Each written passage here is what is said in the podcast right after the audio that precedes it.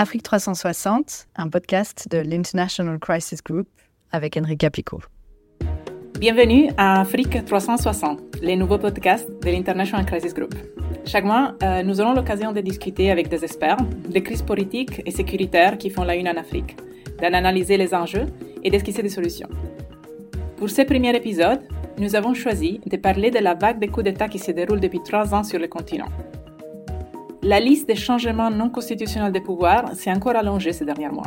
Depuis août 2020, des gens militaires ont pris le pouvoir au Mali, en Guinée, au Burkina Faso et récemment au Niger et au Gabon. Il faut pas oublier les Tchad et le Soudan, où des officiers de l'armée sont au pouvoir ou euh, c'est les disputes au prix d'une guerre euh, civile. Ces coups d'État sont-ils le signe d'une crise de la démocratie en Afrique? Et, et surtout, quels sont les risques de contagion à d'autres pays africains? Pour parler de tout cela, nous avons le plaisir d'accueillir Rinaldo Depagne. Rinaldo, vous êtes le directeur adjoint Afrique pour Crisis Group et vous avez passé plusieurs années de votre carrière professionnelle en Afrique de l'Ouest. Bonjour Rinaldo et bienvenue. Bonjour Renata. Rinaldo, donc, pour commencer, pourquoi selon vous nous assistons à une telle résurgence des coups militaires en Afrique? Vous employez le mot, Enrica, résurgence à juste titre. Il faut remettre euh, cette situation euh, actuelle dans un contexte un peu historique tout d'abord. Et euh, on s'aperçoit que ce n'est pas inédit. C'est-à-dire que l'Afrique de l'Ouest a déjà connu une vague de coups importante des années, du milieu des années 60 à la fin des années 90, avec un pic dans les années 80 on peut se rappeler qu'à euh, cette époque, il y a eu euh, des coups d'État au Ghana, au Burkina, au Nigeria, au Libéria. Euh, et puis ensuite, on a eu une période, à partir du discours de la Baule de François Mitterrand en 1990, qui a inauguré une longue démocratisation du continent et la tentative de bâtir des institutions démocratiques et une baisse dans les années 2000 et 2010 euh, du nombre de coups d'État. Euh, dans les années 2000, on en a eu 8. Euh, on en a eu autant dans les années 2010, mais c'était en forte baisse par rapport à ce qui s'est passé dans les années 90 ou dans les années 80. Et donc on peut dire, on peut dire que cette vague est différente des, vagues précédentes. Est-ce qu'il y a quelque chose qui la différencie ou c'est plus ou moins les, la même tendance que vous avez remarqué Mais il y a une, tendance un peu, un peu, un peu similaire puisque dans les années, euh, années 60 aux, années 80, on a eu euh, de la part des militaires la volonté de remplacer euh, une classe politique qui était déjà à l'époque discréditée, soit parce qu'elle avait mis en place un système de corruption, soit parce qu'elle maintenait, comme au Libéria ou en Côte d'Ivoire, un ordre social totalement injuste. Aujourd'hui, ce qu'on peut remarquer, c'est que cette euh, épidémie de coups, comme l'a qualifié le président français Emmanuel Macron, euh, vient confirmer euh, deux choses. Premièrement, et vous en avez parlé dans votre introduction, ça vient confirmer plus que l'épuisement de la démocratie ou l'idée de démocratie. personne dans les rues de Bamako ou de Niamey dit vive la dictature. Euh, mais euh, plus que, que l'idée de démocratie ou la démocratie elle-même, je crois que ça euh, entérine le rejet des représentants politiques et de leurs partis qui ont été incapables en 20 ou 30 ans d'apporter aux populations des solutions à leurs problèmes, notamment en matière de sécurité, de redistribution des richesses et surtout de services publics. Il est toujours très difficile aujourd'hui en Afrique de l'Ouest de trouver une bonne scolarité pour euh, ses enfants ou euh, de se faire soigner décemment euh, dans un centre de soins.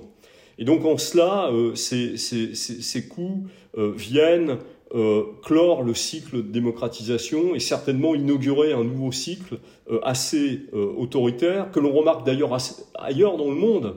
Et l'Afrique de l'Ouest suit une sorte de mouvement mondial euh, qu'on a du mal à qualifier aujourd'hui. On parle de populisme, de néo-nationalisme. Enfin bon, il y a toute cette ambiance que l'Afrique de l'Ouest suit aussi. Et le deuxième point, euh, c'est que l'armée est toujours en Afrique de l'Ouest la force de remplacement, de, de, substitution en cas de défaillance du politique. Et donc elle tend à jouer, euh, depuis les indépendances, un rôle de régulateur et d'arbitre des crises politiques, sociales ou sécuritaires. et aux yeux d'une partie de la population aujourd'hui, c'est l'armée et les militaires qui sont porteurs de changements, qui sont porteurs d'une rupture que les gens attendent, et c'est plus la démocratie ou les élections.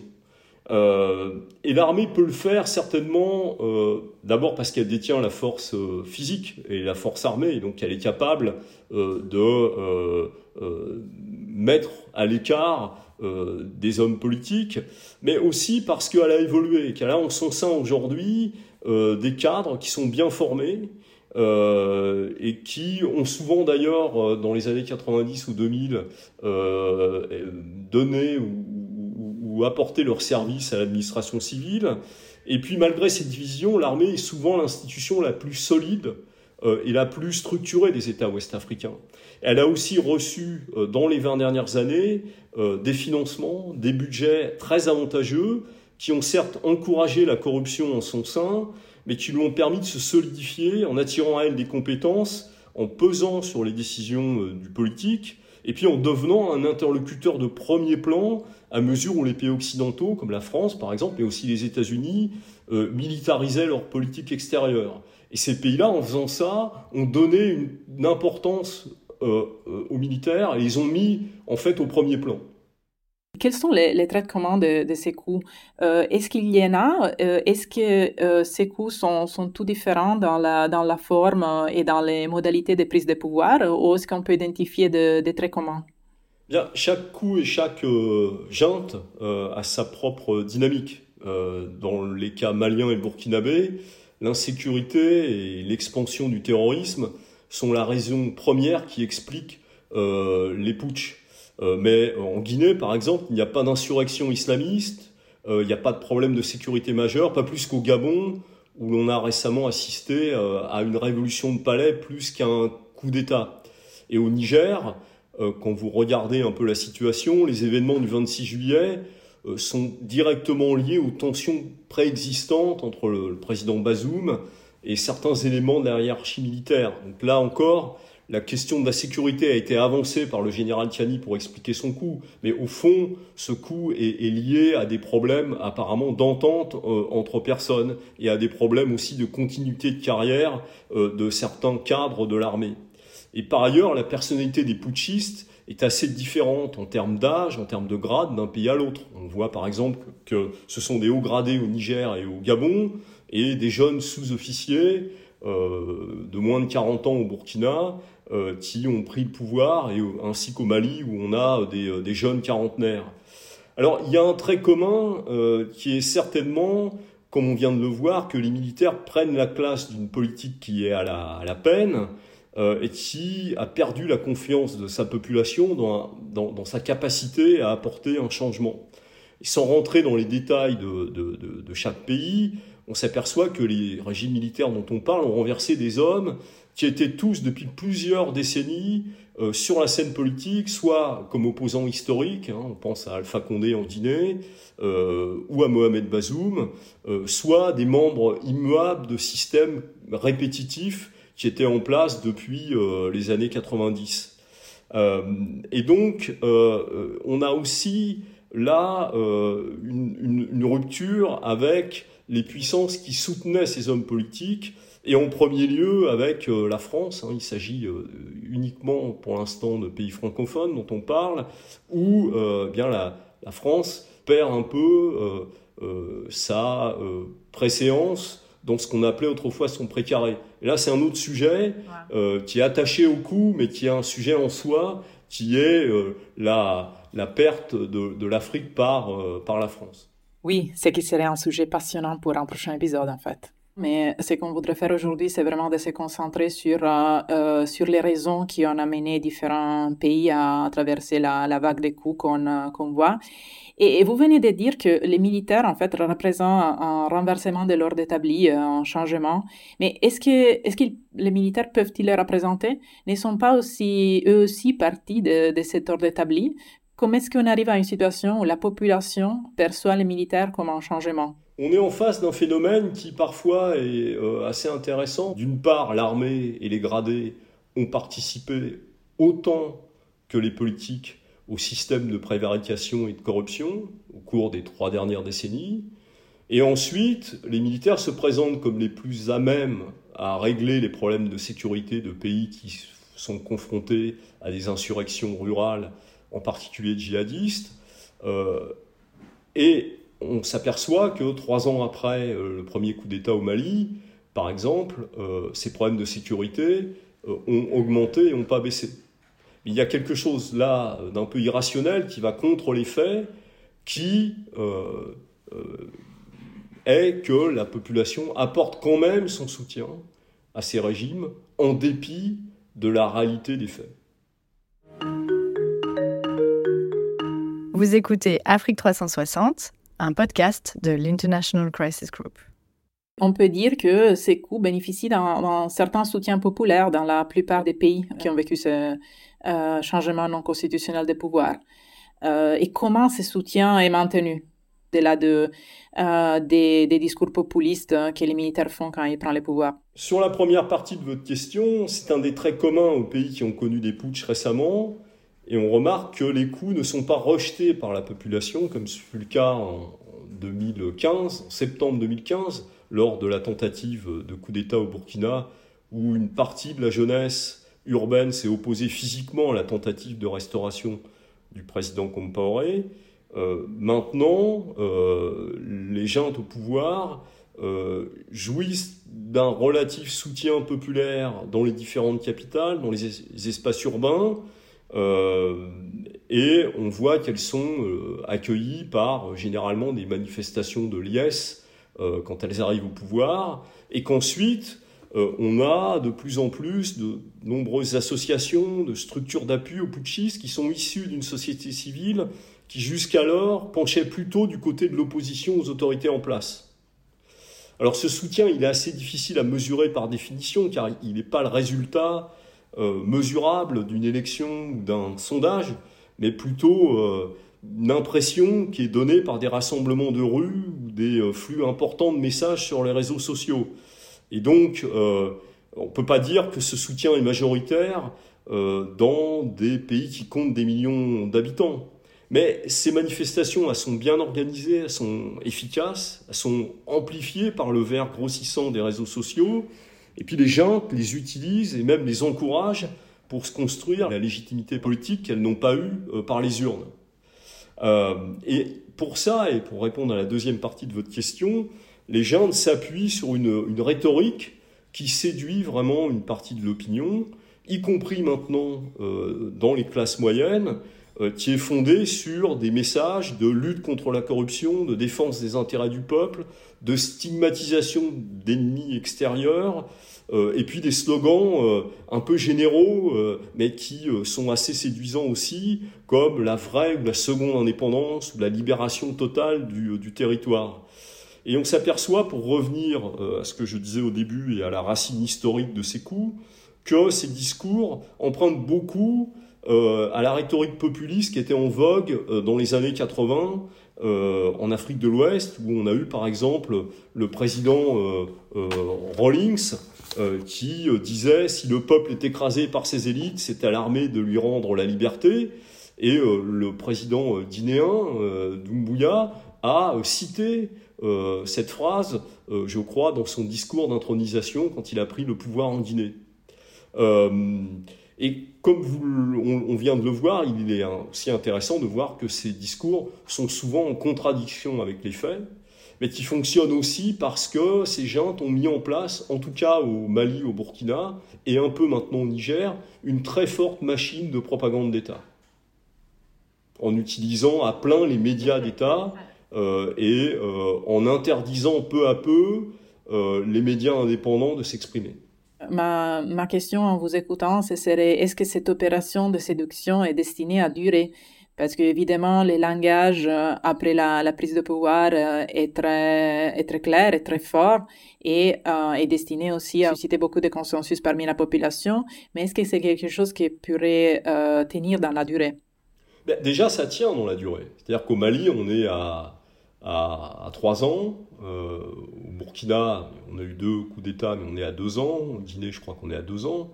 Euh, et donc ça tient. Et on voit aussi que en dépit des pressions extrêmement fortes de la région et d'une partie de la communauté internationale, le général Tiani est aujourd'hui le président du Niger et que, à mesure que le temps passe, la probabilité de, de voir revenir le président Bazoum et l'ordre constitutionnel se remettre en place, eh bien cette probabilité devient de plus en plus, euh, de plus, en plus mince.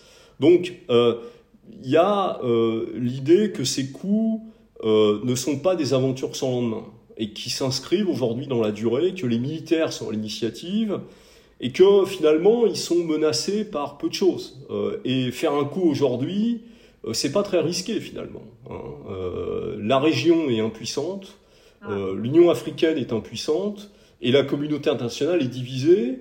Et donc, quand on fait un coup aujourd'hui en Afrique de l'Ouest, non seulement on est applaudi par une partie de la population, mais on reçoit aussi le soutien de puissances majeures de la planète, certaines membres euh, du euh, P5 du Conseil de sécurité. Euh, j'ai l'impression que cette vague des coups en Afrique est, est aussi favorisée par les nouvelles ordres mondiaux qu'on a après la guerre, la guerre, en Ukraine et après les, les, derniers événements. Écoutez, c'est certainement plus facile aujourd'hui pour ces putschistes de trouver du soutien dans un monde multipolaire et éclaté que dans le monde précédent où il y avait quand même une unité de la communauté internationale et euh, un, ordre, un, ordre mondial beaucoup plus, beaucoup plus établi euh, et beaucoup moins nouveau. Il profite aussi de, de, la nouveauté et de la recréation d'un ordre euh, qui n'existe plus. Et donc, il y a une sorte d'impossibilité d'ostraciser les putschistes qui restent au pouvoir et qui donnent des idées peut-être à d'autres, puisqu'il n'y a plus aucun risque aujourd'hui encouru à euh, commettre, si j'ose dire, un putsch. Euh, et on s'aperçoit aussi que les sanctions, euh, qu'elles soient de la CDAO ou de la communauté internationale, ne fonctionnent pas, puisqu'elles se retournent d'abord contre la population et pas contre les dirigeants des juntes, et que ces dirigeants les utilisent contre ceux qui en sont à l'origine. Est-ce qu'on va donc vers une normalisation des putsch militaires comme, comme moteur de changement de pouvoir en Afrique? Est-ce qu'on peut vraiment voir une nouvelle tendance dans les événements des derniers mois? tendance. Cela dit, on est toujours dans une région du monde où il y a plus de régimes élus que de régimes putschistes. Mais effectivement, euh, les, euh, années, les trois années passées, et les mois qui, euh, qui viennent de s'écouler, sont la manifestation que euh, bien, le coup d'État euh, est une alternative au changement de pouvoir euh, qui pourrait encore toucher d'autres pays. Peut-on parler alors d'une alternative bah, presque sans conséquences? Bah, Il y a beaucoup de conséquences. Hein. Il y a une première conséquence qui est sécuritaire, qu'on peut mesurer aujourd'hui, hein, il y a un mois après, ou un mois et quelques semaines maintenant après le coup d'État du général Tiani, une augmentation des incidents sécuritaires au Niger qui était un pays, il faut le rappeler, qui se sortait mieux de ses problèmes sécuritaires que ses voisins maliens et burkinabés. Au Mali, on a euh, la reprise d'un conflit euh, qui était euh, plus ou moins éteint entre l'État malien et des mouvements indépendantistes, autonomistes ou nationalistes, selon qu'on les nomme de ces termes ou pas, Touareg. et au Burkina, on a non seulement une augmentation des incidents de sécurité, mais aussi une augmentation d'un des corollaires de ces incidents de sécurité, qui sont les déplacés internes, dont le nombre n'a pas euh, diminué euh, depuis l'arrivée au pouvoir euh, des deux régimes militaires qui se sont succédés. À terme, ce qu'on peut voir aussi, sont des conséquences économiques dans des pays qui sont extrêmement dépendants de bailleurs étrangers et qui aujourd'hui se ferment à ces bailleurs on peut par exemple citer le cas du Niger, hein, dont euh, crois, euh, le budget de l'État provient seulement à 45% des ressources nigériennes. Donc sur un terme de quelques années, comment ces pays qui ont commencé comme le Mali à faire des emprunts à des banques privées, à, certainement avec des taux léonins, comment ces pays vont économiquement tenir? Et puis il y a, une, conséquence plus large sur la région, euh, l'arrivée de ces euh, régimes putschistes parfois assez radicaux euh, a quand même aujourd'hui envenimé les relations entre différents pays en Afrique de l'Ouest. On a vu par exemple récemment la Côte d'Ivoire et le Mali être assez opposés, puisque le Mali a détenu pendant plusieurs semaines 49 militaires ivoiriens. on voit aujourd'hui que les relations entre Abuja, la capitale politique du Nigeria, et Niamey sont assez fraîches après les premières semaines du coup d'État de Tiani, quand le président Tinubu euh, a milité pour une intervention militaire. Et on peut aussi voir, par exemple, euh, que le Bénin et le Niger s'entendent moins bien qu'avant euh, parce qu'il y a des centaines de camions, pour certains chargés de vivres, qui sont bloqués à la frontière bénino-nigérienne après que la CDAO ait prononcé des sanctions contre le Niger et après que le Bénin ait déclaré la fermeture de sa frontière il y a environ un mois avec le Niger. Et, il faut se méfier de ces mauvaises relations pour qu'elles ne se transforment pas euh, à terme en conflit. Justement, vous, vous, avez parlé de, justement, vous, avez parlé des bailleurs internationaux, vous avez parlé des conséquences possibles pour la sécurité euh, régionale. Et ce qui surprend, en fait, dans, euh, dans les différents coups dans les derniers trois ans, c'est que la réponse régionale et internationale a été très différente. Au Niger, par exemple, la, la CDAO et la France ont allé jusqu'à envisager une intervention militaire dernièrement pour restaurer les, les présidents Bazoum, euh, tandis qu'au Gabon, la, communauté internationale s'est contentée de, en gros de reconnaître les faits accomplis et la destitution d'Ali Bongo. Comment, vous expliquez cette réponse si différente au, au, à des coups qui, sont, euh, qui ont aussi des éléments communs? D'abord, euh, c'est certainement le signe euh, d'une incapacité de la communauté régionale, de la communauté africaine, à travers l'Union africaine et de la communauté internationale, à trouver la réponse juste et adaptée à ces putsch. Et donc, on, on varie la réponse parce qu'on essaye à chaque fois une nouvelle réponse, et à chaque fois, cette réponse ne fonctionne pas. Euh, et ensuite, on voit que ces réponses évoluent toujours entre deux pôles. Un pôle qui est celui des principes et un pôle qui est celui du pragmatisme.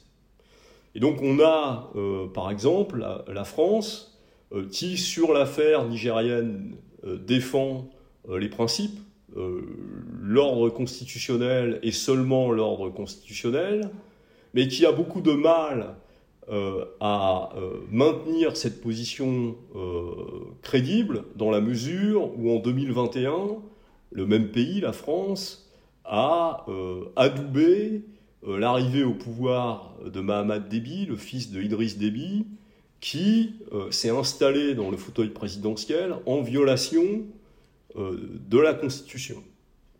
on s'aperçoit par exemple que la CDAO euh, sur euh, le premier coup d'État au Mali euh, a été extrêmement ferme.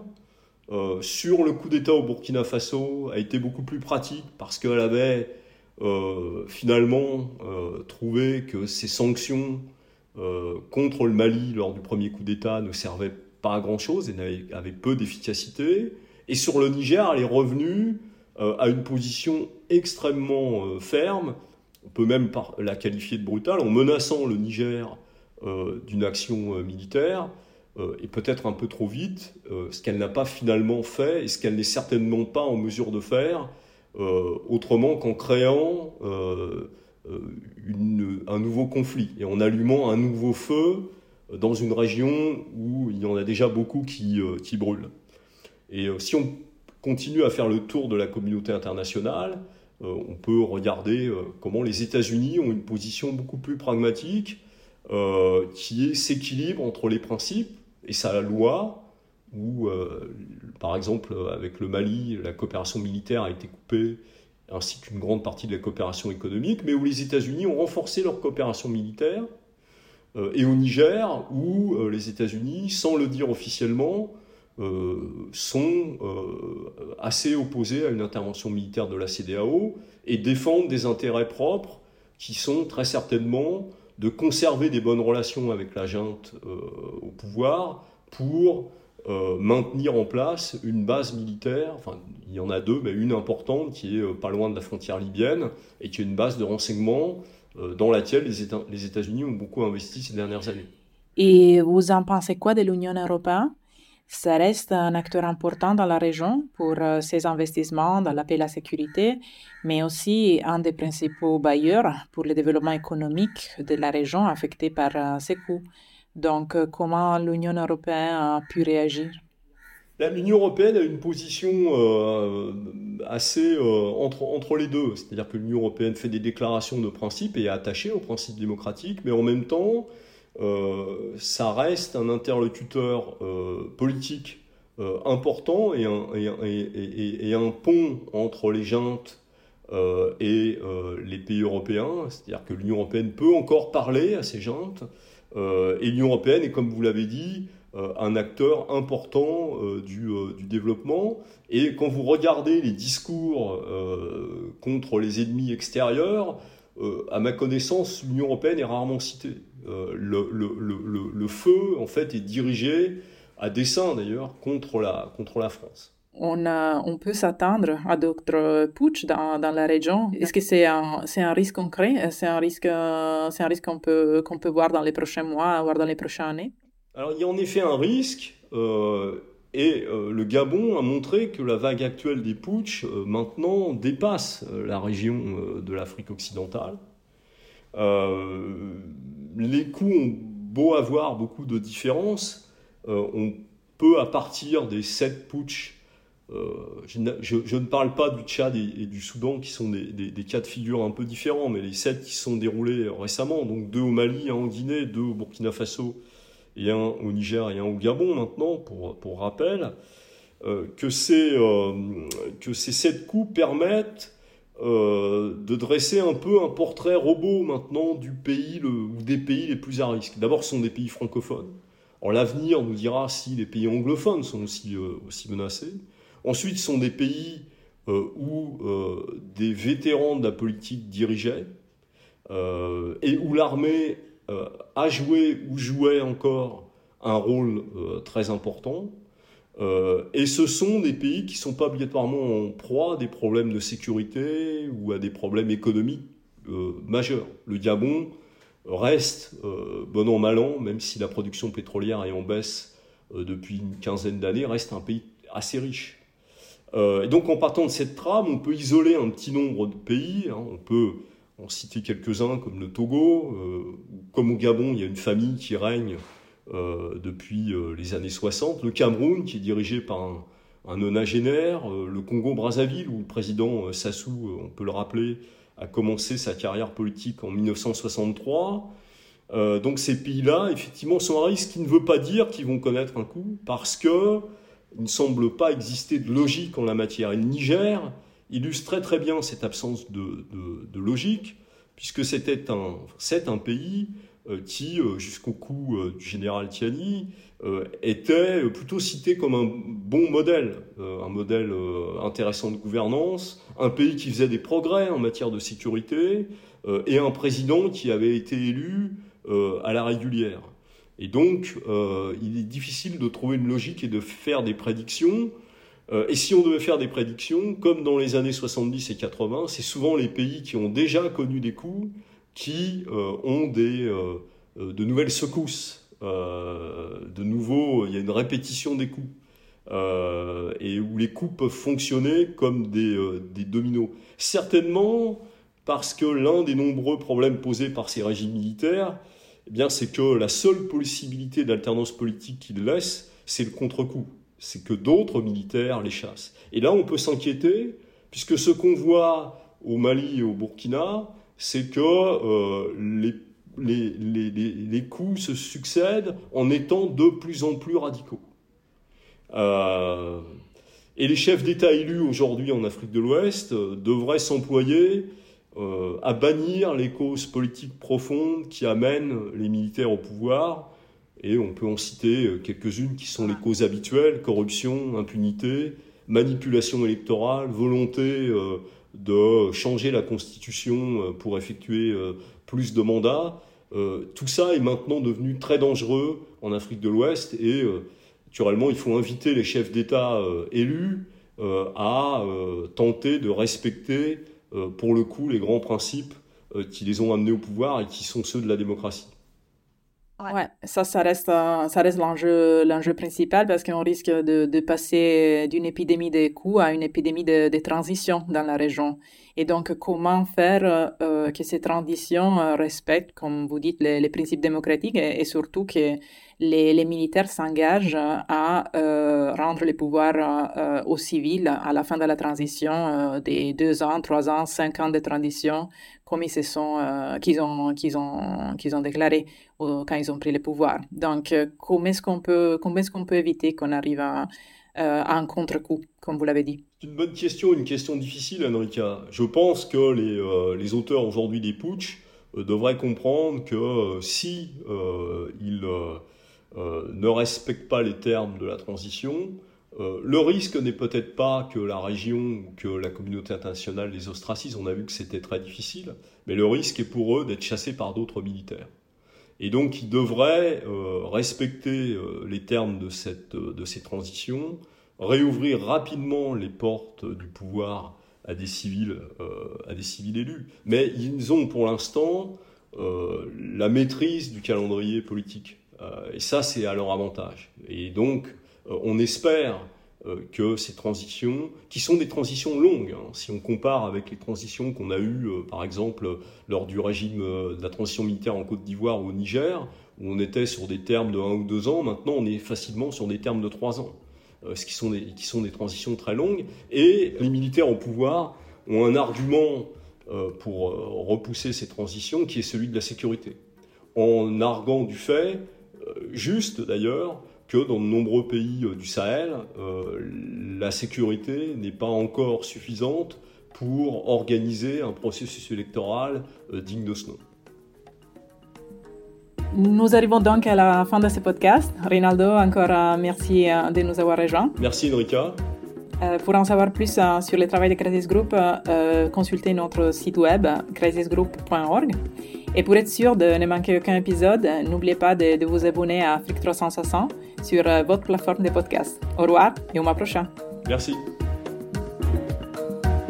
C'était Afrique 360, un podcast de l'International Crisis Group avec Enrique Picot.